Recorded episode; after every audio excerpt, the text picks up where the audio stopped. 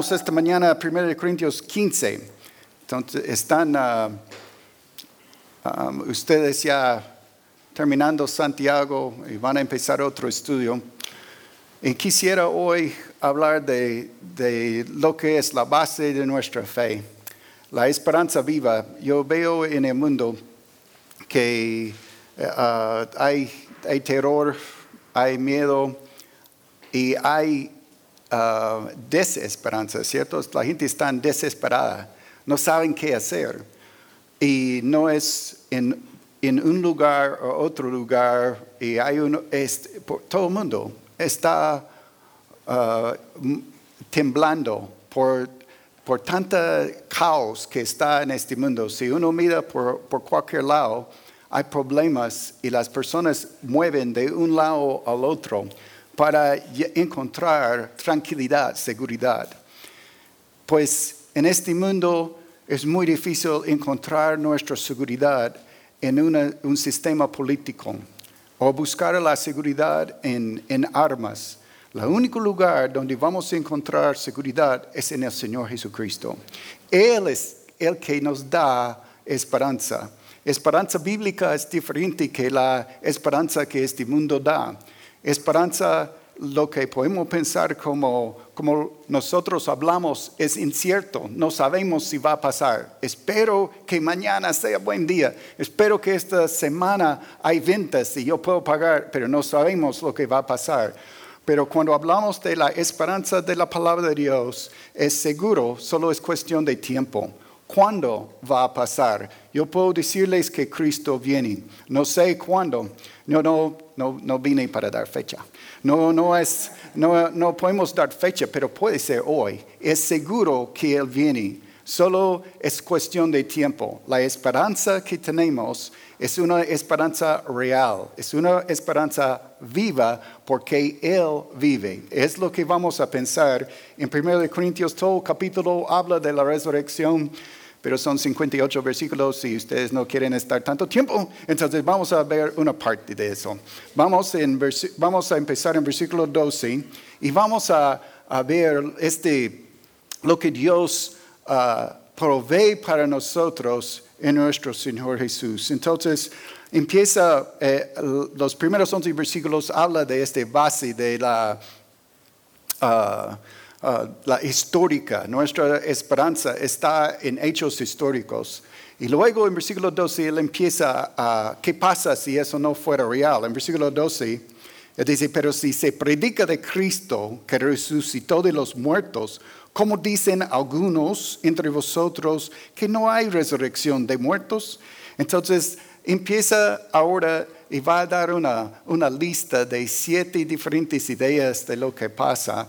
Eh, si, eh, si es cierto que no hay resurrección, que no, eso no es posible. Y quiere que pensemos en la, la grandeza de las promesas de Dios. Piensa, si solo pensamos en algunas de las promesas de Jesús, cuando Él habló, habló, a sus discípulos, Él habla a ellos y da algunas promesas. Voy, voy a solo Solo unas ideas rapidito, no voy a predicar todos estos versículos, pero unas ideas que Él nos, nos da. Él habla de la edificación de su iglesia.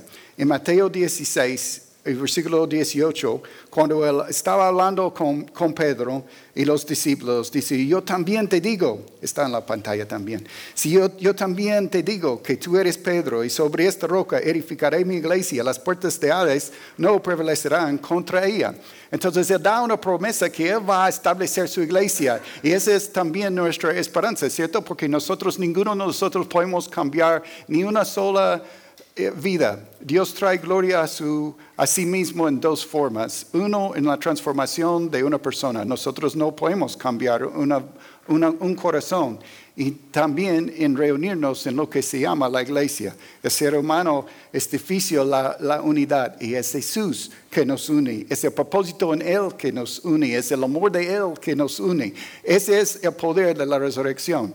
Sin la resurrección, Él es imposible que Él va a cumplir esta promesa, otra promesa que Él dio a los discípulos, que nosotros hablamos mucho cuando llegamos a un tiempo de funeral. Ni nos gusta hablar de, de la muerte porque nos da tanta tristeza.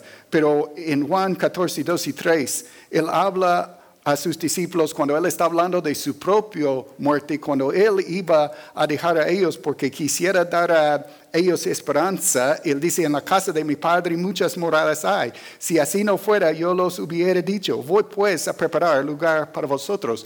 Entonces, Él habla de, Él está preparando un lugar para cada uno de nosotros donde nosotros podemos estar con Él por toda la eternidad. Si Él está muerto, y no hay resurrección, es imposible. No hay, no hay lugar, no hay donde nosotros no tenemos esperanza de dónde vamos a estar.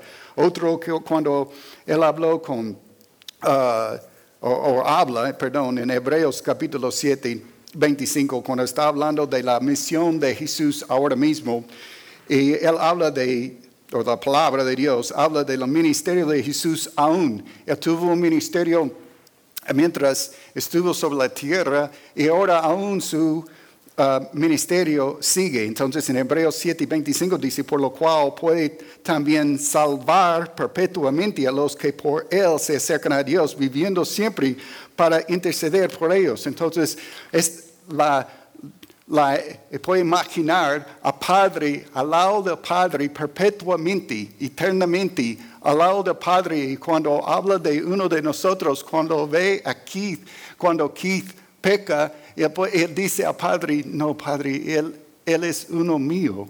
Y yo, y yo lo compro con mi sangre. Él sí es salvo. Eso es lo que el Señor hace por nosotros perpetuamente. Él puede hacer eso ¿Por qué? Porque Él vive perpetuamente. Resucitó de entre los muertos.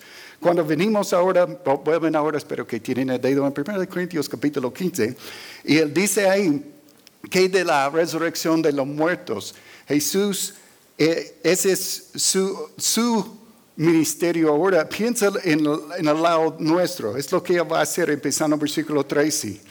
Y versículo 13 dice, porque si no hay resurrección de muertos, tampoco Cristo resucitó. Entonces hay que pensar en, el nombre de Jesús, Cristo. Él es el Mesías, es la idea de, Cristo. A veces ah, ah, usamos Jesús, usamos Cristo como, como nombres intercambiables, ¿cierto? Eh, podemos llamarlo Señor, podemos llamarlo Jesús, podemos llamarlo Cristo.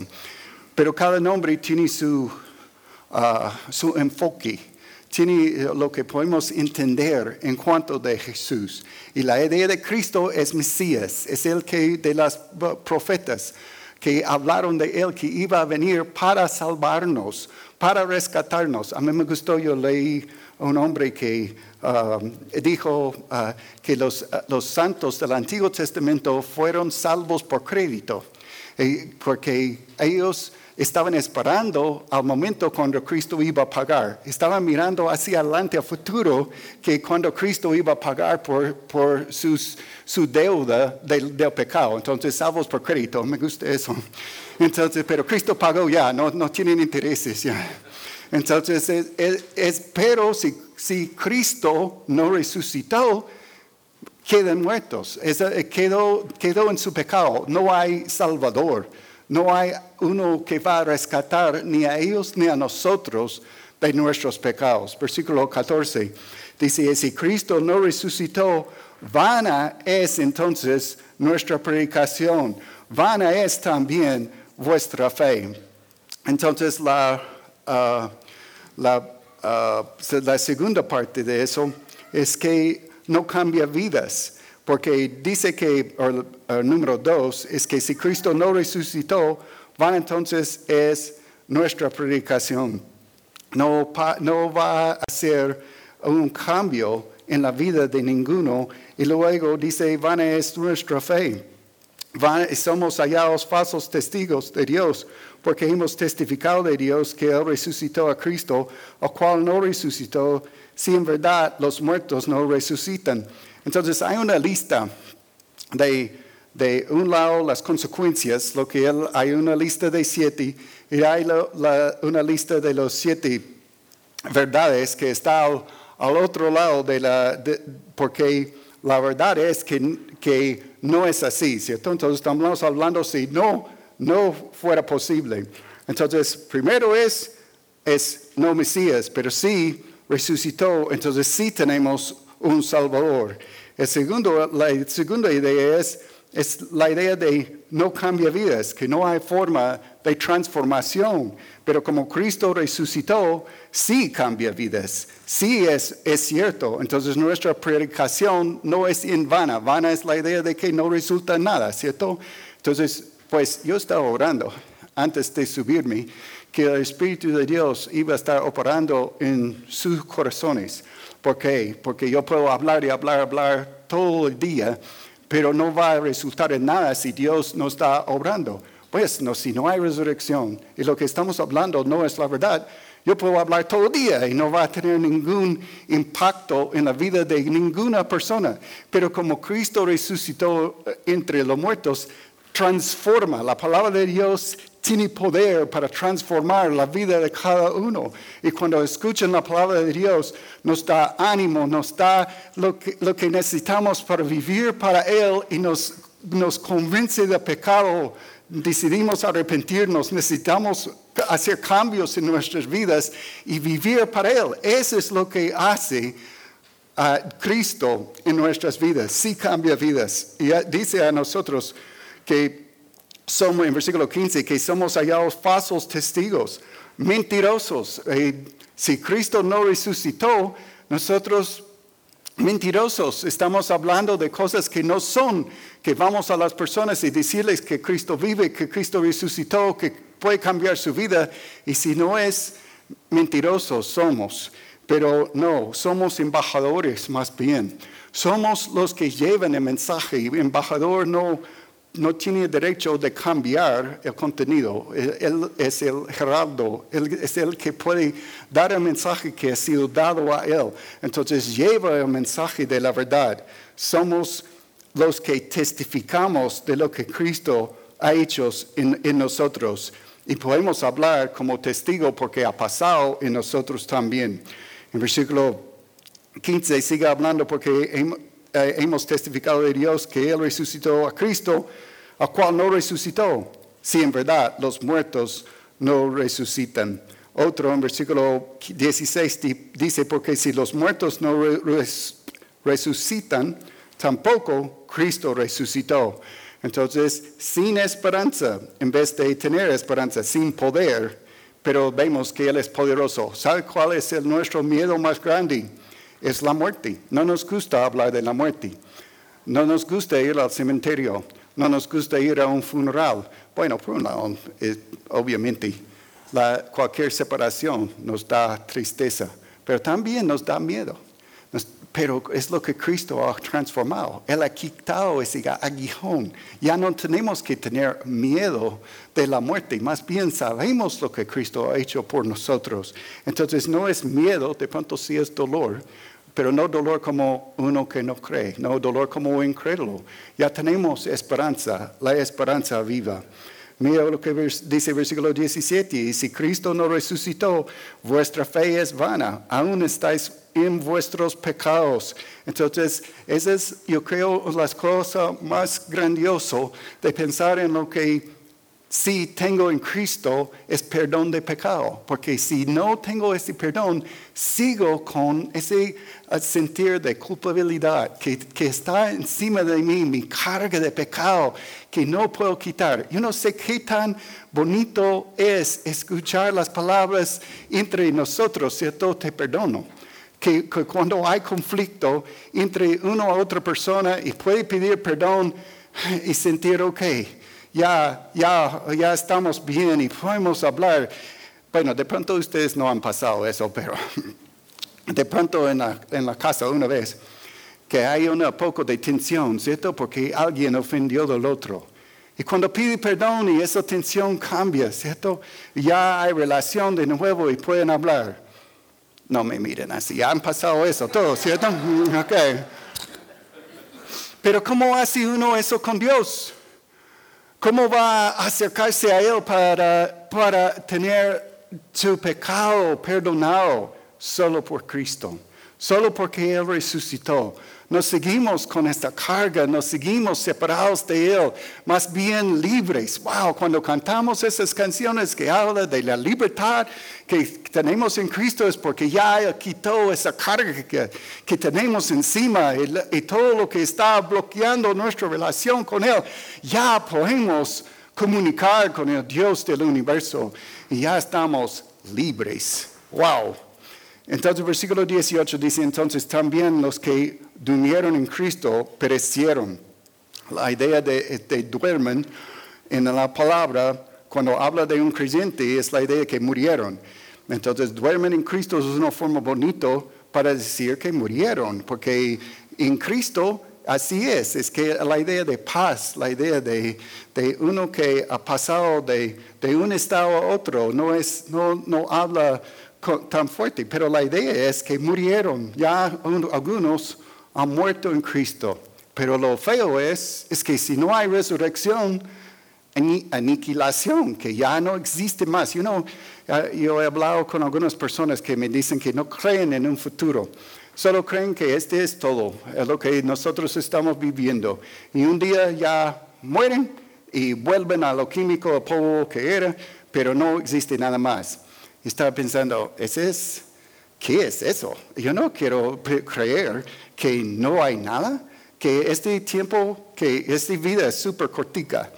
Ya soy abuelo, entonces puedo confirmar que esta vida es súper cortica, pasa rapidito. Yo recuerdo cuando yo veo a, a, todos con los hijos chiquitines que están en sus brazos y wow, este tiempo pasa rapidito. Ya mis hijos pueden levantarme a mí en vez de yo levantar a ellos. Y ya no están en la casa. Y el tiempo pasa así. Y decir que este tiempo que tenemos acá es todo. Y la gente hace cualquier tontería para ver si pueden vivir más tiempo aquí.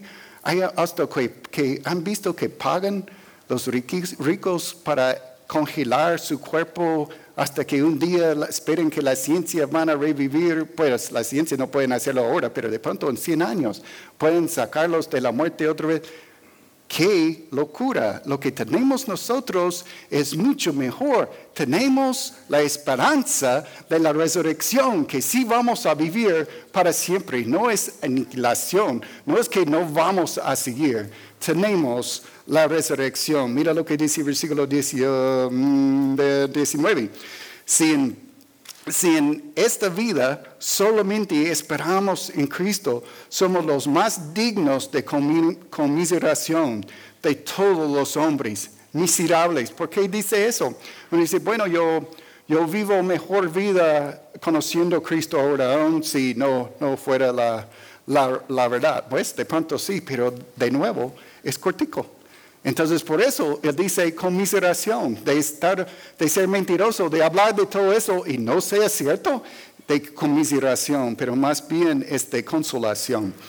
Yo, yo no sé cuántos velorios donde yo he estado, donde yo puedo hablar de la resurrección y dar consolación a las familias. La única cosa que nos lleva adelante, que quita este aguijón de la muerte, es saber lo que dice el versículo 20 Versículo 20 dice, mas ahora Cristo ha resucitado de los muertos, primicias de los que...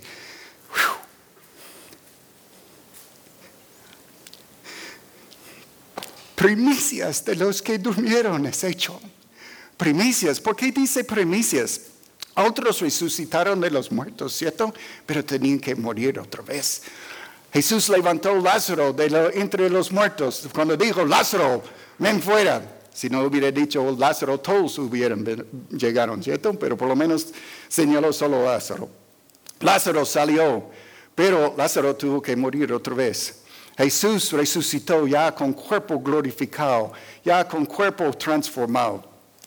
En, ah, se me olvidó el primer versículo, pero no tiene que volver. Pero en la primera parte es interesante en Hechos, cuando Jesús resucitó y es llevado al cielo, los discípulos tocaron a él, tocaron su cuerpo, tocaron sus manos, comieron con él. ¿Qué tipo de, qué clase de resurrección era de Jesús? Primicias de la resurrección. El cuando tocaron a él, él tenía un cuerpo glorificado, un cuerpo diseñado, hecho para la eternidad, un cuerpo que ya no tiene pecado en, en él. Nosotros somos tocados por pecado. Es por eso que fue difícil levantarse hoy con dolor y, con, tenía que tomar café para, para ver si puede salir de la casa. Ese, ese cuerpo que, que, que, está dañado por el, por el pecado Jesús, con cuerpo resucitado, glorificado, ya no tiene los efectos del pecado en él. Él, no, él, él tiene un cuerpo que, que ya va a, vivir por la eternidad. No estoy diciendo que Jesús tenía pecado, estoy diciendo que él era humano. Y nosotros vamos a tener un cuerpo glorificado, vamos a tener un cuerpo parecido en cuanto de calidad de lo que Jesús tuvo cuando resucitó de los muertos. Entonces, Él es primicias y nosotros también vamos a, ver, vamos a tener una resurrección. Mira lo que dice en la próxima parte, porque por, uh, bueno, vamos a llegar ahí. Versículo 21 explica, porque por cuanto la muerte entró por un hombre, también por un hombre la resurrección de los muertos, porque así como en Adán todos mueren, también en Cristo todos serán vivificados. Entonces, versículo 20 ah, me, dice que, ¿quién es Jesús? Versículo 21, vamos bien. Versículo 21, la redención. Karina, tratando de, lo siento pero no estoy acostumbrado a no hacerlo. Entonces, versículo 21 dice, porque por cuanto la muerte entró por un hombre, también por un hombre la resurrección de los muertos. Entonces, vamos a ver versículo 21 y 22. Ok. ¿Cómo es que la, muerte entró en, en el principio? Fue el pecado de Adán. Ahora, el problema es que ninguno de nosotros tenemos la opción en cuanto de estar en Adán. Ese es automático. Nosotros somos raza, no somos hechos individualmente como los ángeles. Ángeles no son raza.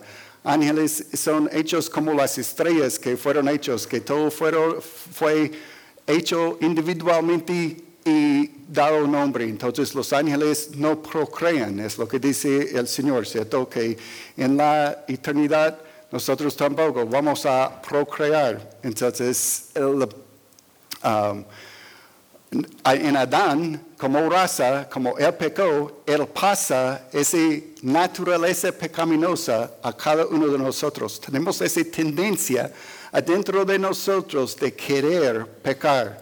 Ese es cuando la Biblia habla de la carne o habla de la naturaleza pecaminosa, está hablando de esa idea de que hay algo en mí que quiere revelar. Cuando alguien te dice, no puede parquear ahí. Y algo adentro dice, ¿por qué? Yo puedo parquear donde yo quiero parquear. Es lo que estamos hablando. Esa es la naturaleza pecaminosa. Que yo quiero hacer lo que yo quiero hacer. Es lo que tenemos en Adán. En Adán todos mueren, todos están separados de Dios, todos están tan lejos que no pueden volver, sin esperanza, sin posibilidad de acercarse a Dios. Cuando hablamos de muerte, estamos lejos, tan lejos que es imposible pensar que por nuestras obras, por nuestras buenas cosas, que vamos a acercarnos a Él. Es imposible. Es lo que hablamos cuando hablamos de la de la idea de la balanza, ¿cierto? Que aunque yo tengo cosas uh, buenas a mi favor y cosas malas que yo hago mi pecado, y yo cada vez que yo cometo un pecado, yo trato de hacer dos o tres o cuatro cosas para tener las cosas a mi favor, yo no puedo borrar lo malo como bueno. Es imposible. Ese es muerto, separado de Dios. Yo no puedo acercarme a Él. Es lo que recibimos en Adán por nacer. No tienen que, es, todos estamos en Adán, muertos, lejos de Él. Es lo que recibimos. Pero dice también en el versículo 21, uh, dice también por, por un hombre la resurrección de los muertos, porque así como en Adán todos mueren, también en Cristo todos serán vivificados. Jesús no es automático. estar en Adán automático, estar en Jesús es decisión. Tengo que tomar la decisión si voy a seguir a Cristo o no, si voy a entregar mi vida a Él o no, si voy a arrepentirme de pecado o no. Eso sí es una decisión. Voy a seguir a Jesús y vivir para Él y quiero, quiero que Él sea Señor de mi vida o voy a seguir en lo mío tomando mis decisiones, haciendo lo que yo quiero, haciendo lo que, lo que mi, ah, carne dirige. Entonces, en Cristo, en Jesús, en Adán, muerte, en Cristo, vivificados. Esa es una palabra buenísima, vida. Lo que Cristo me ofrece es vida. Uno dice, pero estoy, tengo vida, estoy respirando, ¿cierto? Estoy aquí. Una cosa es existir, otra cosa es vida. Jesús ofrece vida real. Cuando eh, todos los que son creación de Dios, todo ser humano vive, ¿cierto? En el sentido de que existe. Pero hasta que uno llega a Jesús, vivifica. Ya Él da lo que nosotros estamos esperando. Él da a nosotros la reconciliación con el Padre y tenemos vida real por la primera vez en nuestras vidas porque tenemos comunión con Dios. Y Él llena nuestras vidas con el amor de Dios y también tengo lo que es el fruto del Espíritu en mi vida, lo que todos están buscando, gozo, paz, amor. Es lo que es lo real en mi vida, ese es vivir. Ya por la primera vez en conocer a Cristo tengo vida vivo porque Cristo me vivifica. Esa parte es decisión. Tengo que decidir. Ahora versículo, hmm, a ver, 23 yo creo voy. pero cada uno en su debido orden, Cristo las primicias, luego los que son de Cristo en su venida. Entonces habla de una, de una serie de eventos que no vamos a hablar esta mañana eh, habla de cómo Cristo resucitó de entre los muertos y ah, habla de, cómo nosotros vamos en, en, el momento preciso. Algunos van a resucitar en el momento cuando Cristo viene ah, por la segunda vez, algunos van a, a, ser llevados en este mismo momento, algunos van a ser resucitados al final. Hay varias resurrecciones. Pero los que estamos en Cristo vamos a estar resucitados cuando Él viene. Vamos a estar en su presencia para siempre.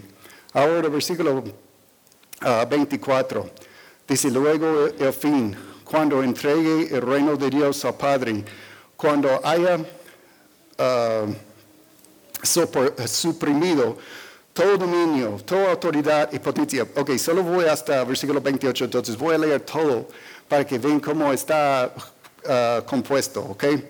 Versículo 25 uh, ahora, porque preciso es que Él reine hasta que haya puesto a todos sus enemigos bajo sus pies. El postrero enemigo que será destruido es la muerte, porque todas las cosas las sujetó debajo sus pies. Y cuando dice que todas las cosas han sido sujetadas a Él, claramente se exceptúa aquel que sujetó a él todas las cosas. Pero luego que todas las cosas le estén sujetas, entonces también el Hijo mismo se sujetará a que le, a que le sujetó a él todas las cosas para que Dios sea todo en todos. Entonces, ¿qué quiere decir eso? ¿Quién es él que hizo él y él hizo el otro? Ok, vamos a, a pensarlo. ¿Listos? Ok, lo que Dios está haciendo en Cristo es que Él está entregando este dominio. Eh, Jesús ganó por la, por la resurrección, por la cruz y la resurrección. Él ya tiene dominio. Él está eh, marchando. Me gustó la canción del coro. El ejército de Dios está marchando. Estamos ganando la batalla. Gloria, gloria, aleluya. Ahí estamos. Uh, uh, viviendo nosotros en este momento. Hay un reino espiritual que estamos ganando. Cada vez que compartimos el Evangelio, cada vez que vemos una otra persona que recibe a Cristo, estamos trabajando para el reino de Dios. Y llega un momento cuando Jesús va a reinar sobre la tierra. Él va a establecer su reino por mil años. Y aún al final hay un momento cuando hay una rebelión contra Jesús. ¿Por qué? Porque después de mil años el Satanás va a ser soltado, él va a estar amarrado, atado, echado en el abismo, pero tiene una oportunidad más al final de los mil años, donde él va a, llevar una rebelión más contra el Hijo de Dios. Y uno dice, pero ¿por qué los hombres van a rebelar? Yo creo eso demuestra qué tan malo es el hombre, qué tan rebelde es, que aún con Jesús, con perfecta justicia, al final de este tiempo, va a haber otra rebelión, pero Jesús va a ganar. Entonces, um, solo la, mira todo lo que el dominio. Es la primera vez que alguien me cortó. Ok. Entonces, la, hay algo importante yo puedo recordar. Ok, listo. Vamos, versículo 25. Dice que eh, estamos hablando del reino, estamos hablando de, de, cómo Jesús vence, ¿cierto? Empieza en versículo 24, hablando de dominio, que Él va a entregar este dominio, autoridad y potencia. Y luego, primera parte es todos sus enemigos. Jesús va a ganar, solo para que pues, Supuestamente no uno debe dar la conclusión antes de que ven toda la película, pero quiero decirles que al final Jesús va a ganar. Él va a ganar sobre todos sus enemigos. Él gana, él, tiene todo poder y todo dominio. Él gana contra, él es vencedor contra sus enemigos, es vencedor contra la muerte. La muerte será echado también en el lago de fuego. No va más muerte, no va más enfermos, no va más, más entierros, no hay más uh, velorios, no hay más hospitales. Qué bueno, ¿no? Que un día no vamos a preocuparnos más por dengue, por nada más. No tenemos que andar con spray. No, yo no creo que habrá mosquitos, los zancudos. Espero que no. Entonces, uh, vamos a estar ahí y no hay más muerte. Él echa, él vence la muerte. Y luego el vencedor es exaltado. Eso es lo que vemos en Cristo, que el, el Padre exalta a Jesús, ¿cierto? Él es exaltado porque fue obediente. Pero luego al final uno puede decir, pero pareciera en el versículo 28 que Dios, eh, Jesús es inferior a Dios Padre, que Él entrega al final a todo a, Dios Padre. Es la idea, que Él que sujetó. Entonces, mira cómo el Padre sujeta todos los enemigos bajo Jesús. Exalta a Jesús y recuerda, Dios no comparta su gloria con nadie, pero Él exalta a Jesús y tiene un nombre sobre todo nombre. Y luego al final del tiempo Jesús también luego sujeta todo, incluyendo a sí mismo, a Dios Padre. Uno dice, pero Él no lo hace inferior. No, esa es la, la belleza de la Trinidad. Esa es la Trinidad operando en su perfección desde la eternidad pasada el hijo estaba sumeto, uh, sometido a su, a su padre y aún sobre la tierra él siempre hizo la voluntad de su padre. Es la Trinidad funcionando a la perfección porque al final del tiempo no hay competencia entre padre e hijo. Él más bien con gozo da todo a padre otra vez y siga bajo el Padre en perfecta comunión, en perfecta paz, en perfecto amor. Nunca cambia desde la eternidad pasada hasta la eternidad futura. Ese es lo que tenemos en nuestro Señor Jesús, porque Él venció y no hay conflicto. Nunca hubo conflicto y nunca habrá conflicto, porque Cristo es parte junto a Dios mismo con, con el Padre, con el Espíritu Santo. No es que Él es inferior, es imposible, Él es el vencedor, Él es el que nos da vida. No tenemos que temer la muerte. No tenemos que temer mañana. Jesús resucitó. Él es el vencedor. Nosotros no somos mentirosos. Somos embajadores y tenemos el mejor mensaje de todo el mundo. Cristo vive y puede darte a ti vida también. Vamos a orar. Padre, gracias nosotros estamos aquí porque porque Cristo murió por nosotros. Estamos aquí, Señor, porque tú eres eh, el que da vida a nosotros. Gracias, Señor, que nosotros podemos proclamar un mensaje real. Gracias, Señor, que, has transformado nuestras vidas y somos testigos de lo que has hecho y lo que. Padre, ayúdanos a, a confiar en ti cada día más. Ayúdanos a, a basarnos nuestras vidas en la roca que es Jesucristo. Ayúdanos, Señor, a proclamar a los demás lo que Cristo vive en Jesús. Amén.